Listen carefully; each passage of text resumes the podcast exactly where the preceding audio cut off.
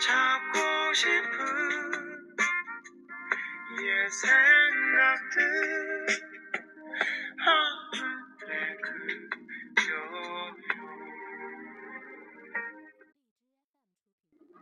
各位好朋友们，大家好，欢迎收听今天的巅峰建筑。已经到了立冬，你们那里的天气怎么样呢？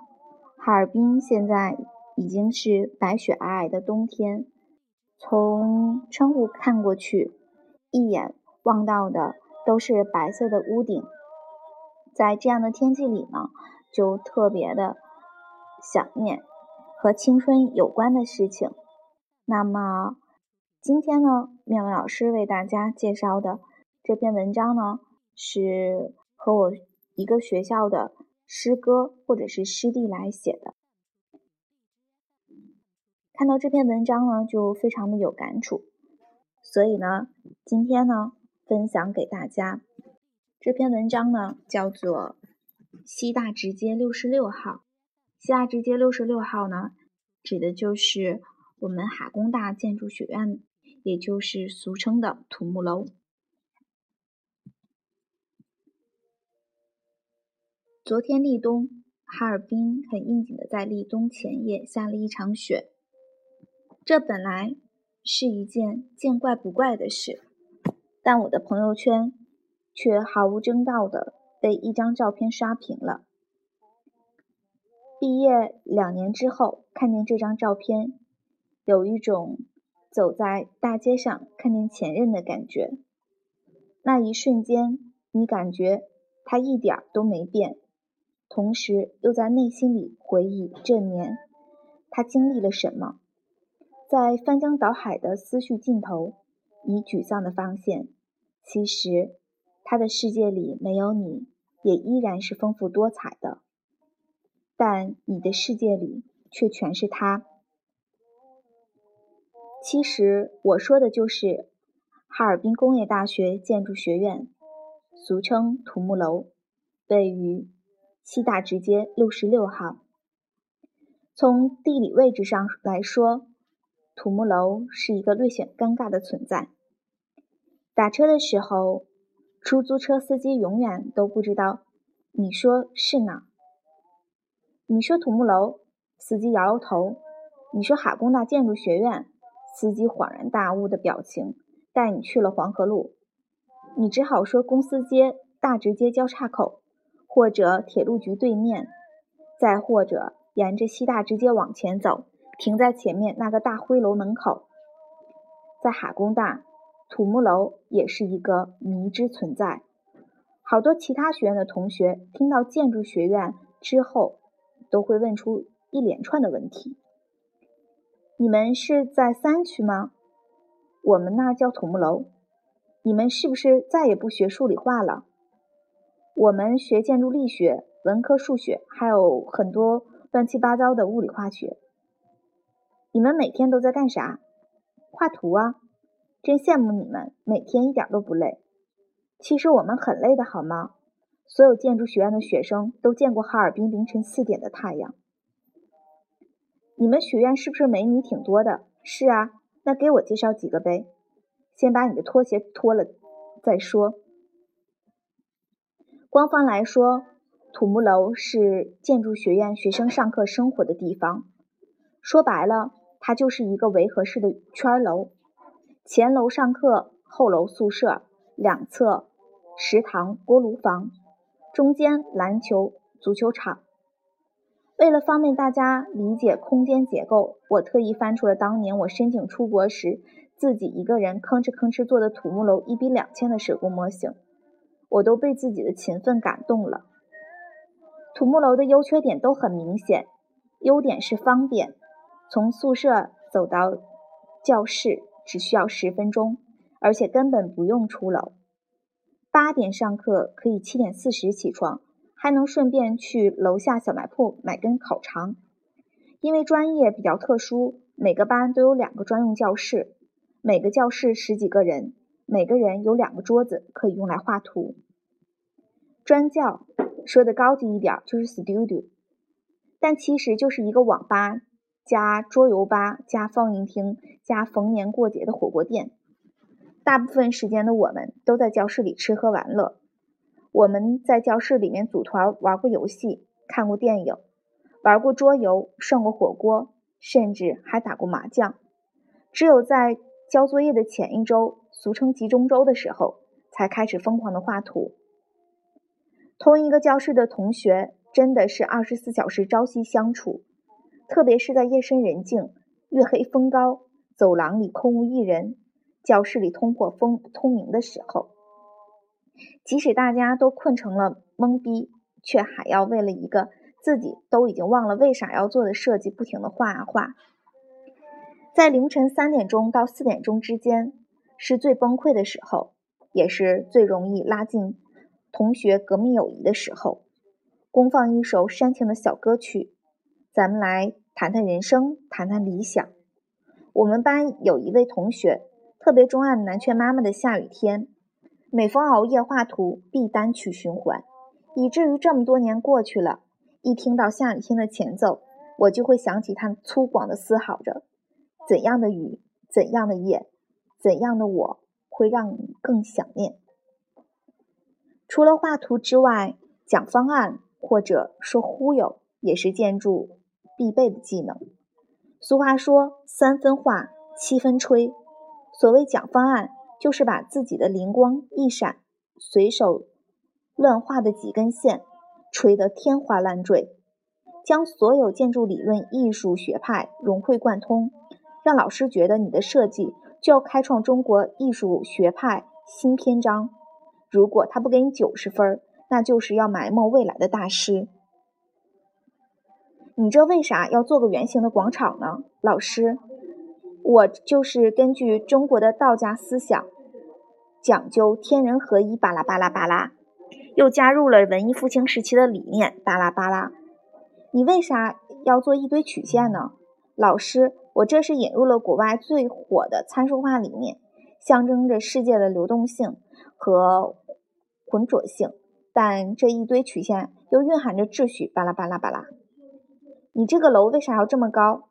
老师，我这是要打造城市新地标，根据凯文林奇的城市意象理论，打造全新的城市节点，呼应周围环境现状。巴拉巴拉巴拉，你这块容积率为啥这么大？老师。我这是在强调 TOD 开发模式，结合了土地经济效应的分析，采取高密度、高强度的开发，提高城市活力。巴拉巴拉巴拉，别说瞎话了，你这个方案空间秩序混乱，空间流线混乱，没有轴线，缺乏特点，回去重画吧。下周给我看新的。老师，我没时间啊。老师，你别撕我的草图啊。当然，外卖也很重要。因为土木楼的食堂实在是真的很难吃，公司街和合力的春饼养育了多少建筑学院的莘莘学子，大概只有老板娘知道了。刚上大学的时候，老板娘的儿子才上小学，前两天回去吃饭，我问他上初几了，他悠悠的回答：高二了。合力春饼的锅包肉肉脆，糊少。酸甜度适中，而且只要二十二元一盘。高兴的时候来一盘，不高兴的时候也可以来一盘。我吃遍哈尔滨各大饭店，找不出另一家的锅包肉可以与之抗抗衡。看看下面这张图，是不是隔着屏幕都能感觉到哈喇子流下来的声音？土木楼方圆一公里以外的各大饭店的外卖小哥，都曾经感受过集中周带着巨大的订单。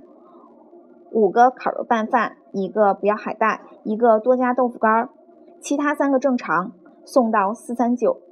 三个麻辣烫，一个多加醋，一个少加辣，一个正常。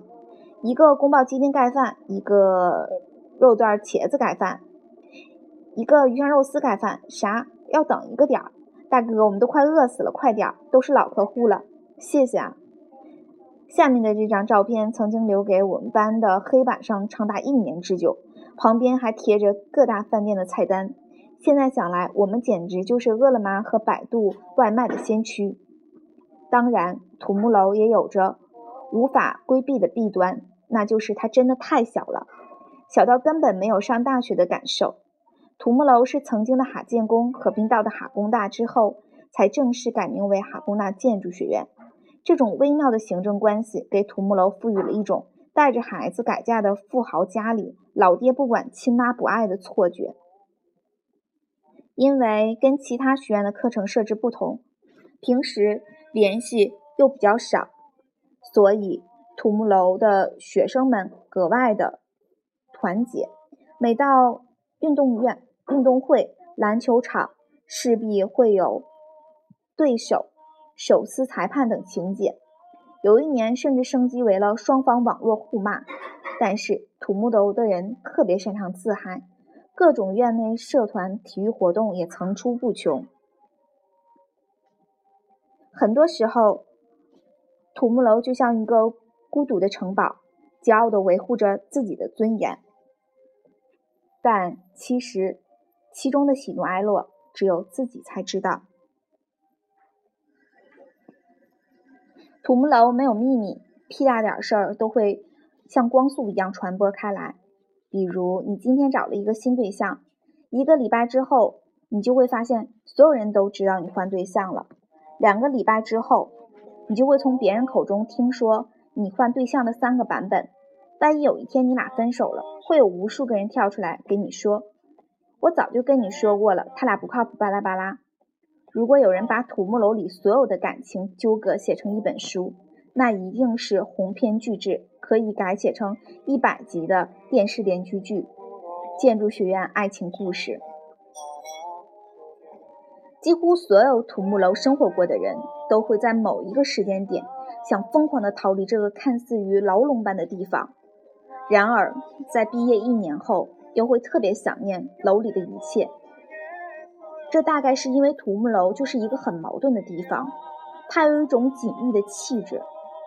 几十年来几乎没有任何改变，在楼里生活的人来了又走，每天天马行空的做着关于设计的梦。这大概也是每个想成为设计师的年轻人的通病：想创作又害怕得不到认可，想自由又不愿放弃已经拥有的生活。在我大五的那一年，土木楼突然取消了毕业生的专教。一瞬间，周围充满了突如其来的离别感。我们在教室里最后吃了一顿饭，把自己的东西搬回寝室，擦掉了黑板上的外卖电话，然后无比矫情地写了一行字：“人有悲欢离合，月有阴晴圆缺，此事古难全。”后来我们发现，曾经朝夕相处的很多人，真的就再也见不到了。曾经吐槽了无数次的专教，也就说没就没了。毕业的时候，大家抱头痛哭了很久，现在也只能在微信朋友圈里点个赞。当年每天参加各种炫酷的竞赛，现在每天都在 CAD 里面画平面图和施工图。然后我突然意识到，土木楼其实就是我们被甲方虐的欲哭无泪之前，让我们觉得。自己还有梦想的地方。毕业之后，我经常会路过西大直街六十六号，还可以看见外卖小哥拎着麻辣烫在门口等人取餐，看见同学们抱着图纸从打印室跑回前楼交图。我会由衷的羡慕他们，还可以肆无忌惮的想着无拘无束的潇洒的生活，也会深切的怀念土木楼里每一个。曾经打着鸡血的清晨和悠悠欲睡的黄昏，但近似乡情的胆怯，我更找不到什么理由再进去。毕竟旧屋已换新主，我们重复的只是关于未来和过去的寄托。在看不见的城市里说，记忆里的形象一旦被回忆金主顾，就给抹掉了。也许这些关于空间的感知与记忆，就慢慢的融化在了我们思维的生活和方式里，让我们矫情的、感动的、欲说还休的，想念着同一个地方。下一站铁路局，右侧车门将会打开，下车的乘客，请提前做好准备。写于。二零一六年雪后的第二天。这篇文章呢，是一个号称为杨哥的学弟啊写的一篇文章。嗯，在初雪的那天晚上，被无数土木楼的人，嗯，转变了所有的朋友圈。我想，嗯，大家喜欢他的原因，也是因为那里面曾经怀揣着我们对建筑的梦想。大学总是这样的，就是那个你骂了一千遍，却不允许别人骂他一遍的人。那么。你的大学又是怎样的呢？土木楼就像一个围城，没有进来的学生想进来，进来的学生想出去，但是出去以后又会想念他。你是否也想进入这个让人又爱又恨的土木楼呢？那么，如果你想进入的话，欢迎你寒假的时候来报考我们巅峰建筑寒假的集训班。嗯，我们也开设了建筑快题课程、建筑手绘课程，嗯，以及所有的报考哈工大的专业课，嗯，让你也能够通过自己的努力，来到这个让你又爱又恨的，嗯，土木楼。如果你有兴趣的话，那么请与我们巅峰建筑学社快快联系吧。寒假的时候还缺您一个。来这里的位置，好，那我们今天的节目就到这里面，欢迎我们下次收听。嗯，那好，嗯，冬天快乐。